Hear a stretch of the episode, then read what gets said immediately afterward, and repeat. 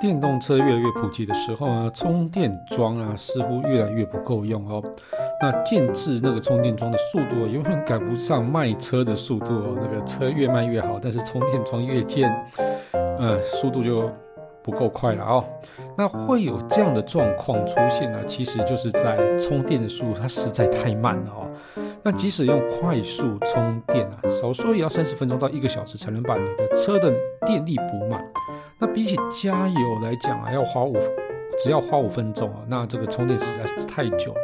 那充电时间那么久，所以你在后面在等充电的那个车就会越等越多，越等越多哦。所以这个真的是很麻烦的哦。那但是如果今天啊，我跟你说，哎，电动汽车它充电只要五分钟就可以充饱了，就是这个意味就是充电的速度呢跟加油的速度一样快。当我这样跟你讲的时候，你会不会觉得这个是诈骗啊？好，我们今天就来聊聊这个看起来像是诈骗的这个话题哦。我是 Kissplay，今天没有乔治，那我们就开始吧。人类因为梦想而伟大，梦想因为科技而实现。科技新知、三 C 潮流、网络世界、虚拟宇宙，全部都在科技酷酷扫。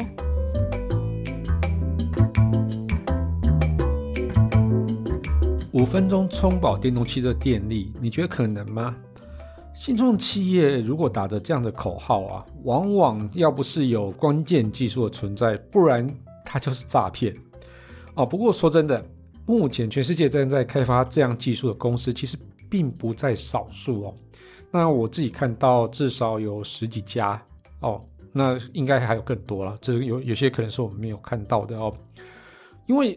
充电这个就是目前电动汽车遇到最大的一个瓶颈，充电速度太慢了。你这么慢的充电速度，我每次充就是如果我的电就是我的车没电了，然后我又要赶着去下一个地方，那我必须又要找一个快速充电站，那这边等三十分钟，我急都急死了。对啊，那这个到到底要怎么让你解决这种？电力或是里程的焦虑呢？啊，所以这种五分钟快速充电就可以解决了啊。那这个公司很多了哈，不过我觉得最近这一家应该是蛮有看起来蛮有来头的哦。这是剑桥大学的一个教授他所创立的公司啊，他名字叫 Neil Bolt。他近期拿到了一个非常厉害的融资哦，啊，拿到了五千九百万美元。那我觉得金额。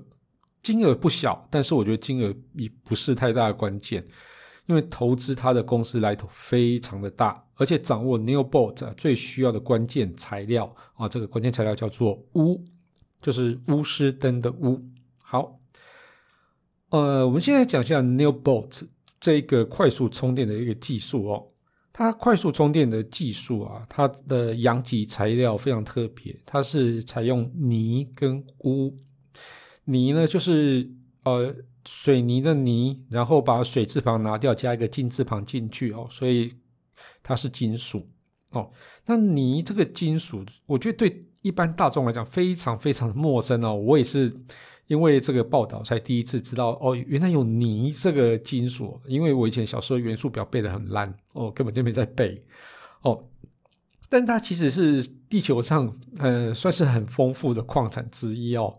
大概现虽然说没有像铜那么多啦，但是比像比那个铅哦的产量还要来得多哦。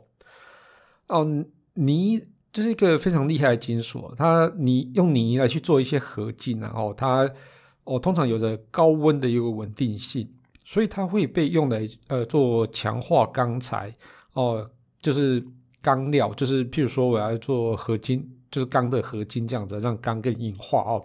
那也被常常被用来当成钱币跟首饰的一个合金使用。那因为它有着高温稳定性嘛，所以它会用来制作喷射引擎或是火箭材料的合金哦。那这个因为产量多，所以对他们来讲不是问题。但另外一个材料钨，我觉得大家应该都很熟悉啦。毕竟那个爱迪生那时候一开始制作灯泡的时候，就是用什么钨丝灯嘛，哦，大家应该都很清楚。虽然大家都很熟悉，但是事实上它其实矿产并不丰富，而且它最大的产地就是在中国。那中国以外的其实哦比较可能应该就是越南那个地方。嗯，这是投资的呃这些公司叫 HC Stock 哦，那它是全球最大钨供应商哦，就是 Mass High Tech 呃 Materials 它的子公司哦。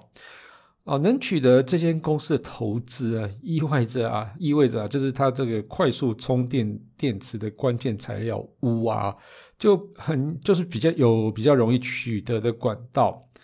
然后我觉得最关键是，因为这个材料公司都看好这个电池公司啊，也就是说，他也期待说，哎，这个技术如果成功的话，它这个钨这个材料就可以哦，有一个更好的一个。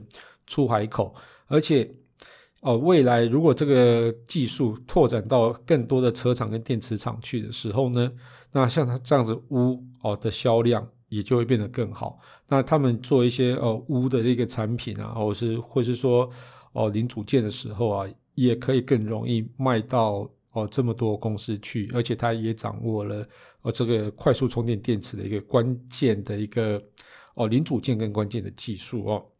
那所以这个也证明了 new bot 这些公司的技术啊，其实受到很大的肯定。不然这么呃拿着那个关键材料的公司，怎么可能会想要投资你啊？那我觉得除了关键材料取得以外哦，那 H H C Stark 这公司啊，也有强大的一个材料回收能力。也就是啊，未来啊，就是当客户把电池用用用用了很久之后，然后他哦就。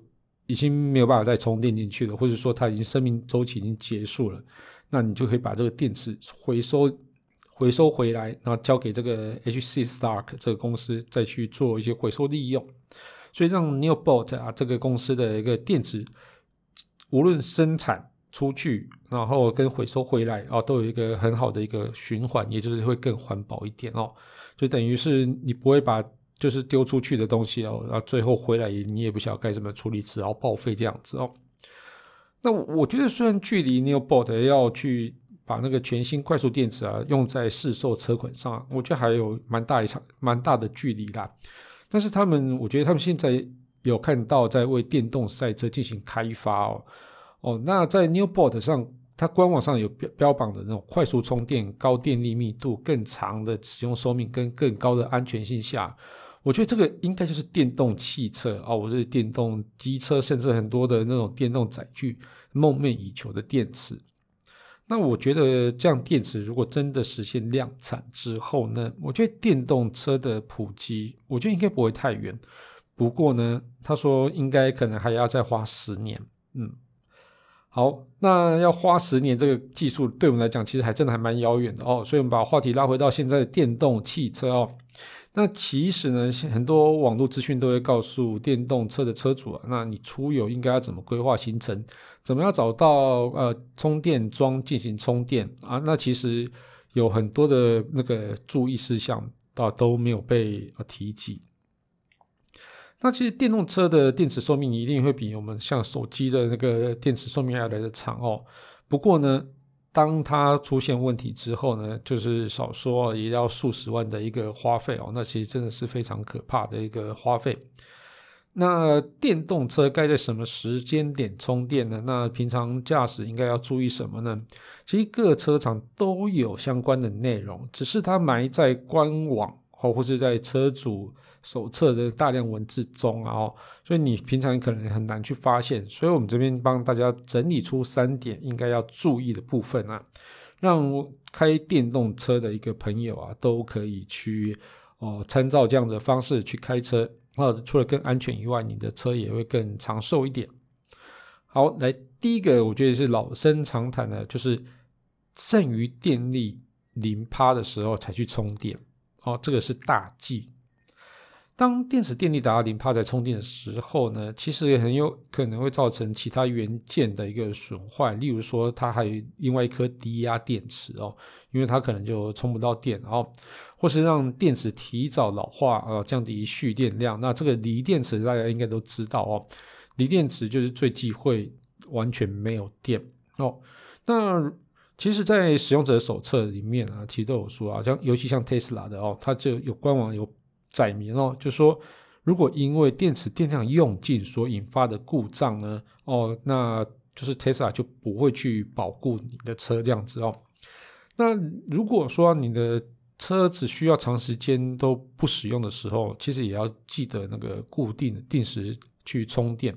那至于充电时机，只要不是电力过低才充电啊，对电池来讲应该都是没有什么伤害的哦。你就可能剩下二十帕、十帕的时候，就就得一定要去充电哦，不要剩下到五帕以下才去充电。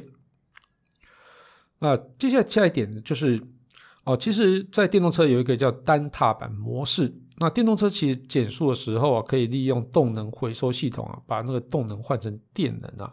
那就是驾驶者只要操作一个电门踏板来控制那个踏板的深浅，就可以达到加速跟刹车的动作哦。那又可以充电，又可以减少刹车系统的一个损耗。其实都是哦，车主其实都还蛮喜欢这个功能。不过有一点要特别注意啊，就是雨天的路面湿滑，如果你的踏板啊，就是用碳氮踏板方式啊，如果踏板不小心放开过多啊，会造成呃那个减速力道过大。有可能会轮胎打滑哦哦，所以其实这些车厂都不建议车主在路面湿滑的情况底下用单踏板模式。所以如果是下雨天的时候，你就回到哦，就是就是电门跟刹车这样这样的模式就好了哦。因为其实，在电门控制上，我觉得大家可能都还没有那么的熟悉哦，所以就是你可能一不小心就会把电门放开太多，然后它会变成有一点急刹那种感觉。好来，那再来就是定期保养跟那个要注意车辆的那个举升电哦。那电动车不用像燃油汽车啊，一年或是一万公里就要更换机油哦。那不过即使不需要更换机油的，那电动车也差不多应该至少要两年回厂一次啊，或是甚至你你比较勤劳一点，一场一年回年回厂一次，检查一下电子设备都 OK 哦。那保养内容会放在那个轮胎磨耗跟刹车系统。那尤其是像是轮胎胎纹啊，这个一定要检查。那刹车卡钳是不是要清洁，或者刹车油是不是要更换啊？我觉得这个都是要哦保养要注意的地方。那另外一个要特别注意的是哦，电动电动汽车的电池铺设点啊，它其实是在车辆的底盘，所以你如果要换换轮胎或者检查车辆，需要用那个呃顶高机哦去举升车辆的时候啊，千万要注意那个。就是它原厂有标记的举升电哦，以免外力因素啊造成电池损坏。我觉得这个就得不偿失哦。那其实电动车的使用跟过去的燃油车啊，其实有蛮多不同的地方啊。例如没有发动引擎的动作啊，加速也没有噪音啊，而且反应灵敏。那电动车少了引擎，少了变速箱，要检查机械部分也没有那么多哦。我觉得只要注意几个小地方，我觉得就是可以让车辆的的呃使用经验会变得更好。好，那科技酷少每周二四上线，我们会分享科技新知，讨论最新的科技话题。也欢迎朋友到 Apple Podcast 订阅、评分与留言，给我们一点小小的鼓励，把节目分享给你最亲爱的朋友们。我们近期在 First Story 上也开始有小额赞助，如果喜欢我们节目，也可以用这样的方式，让我们有更有动力制作节目哦。那我们就下期见喽，拜拜。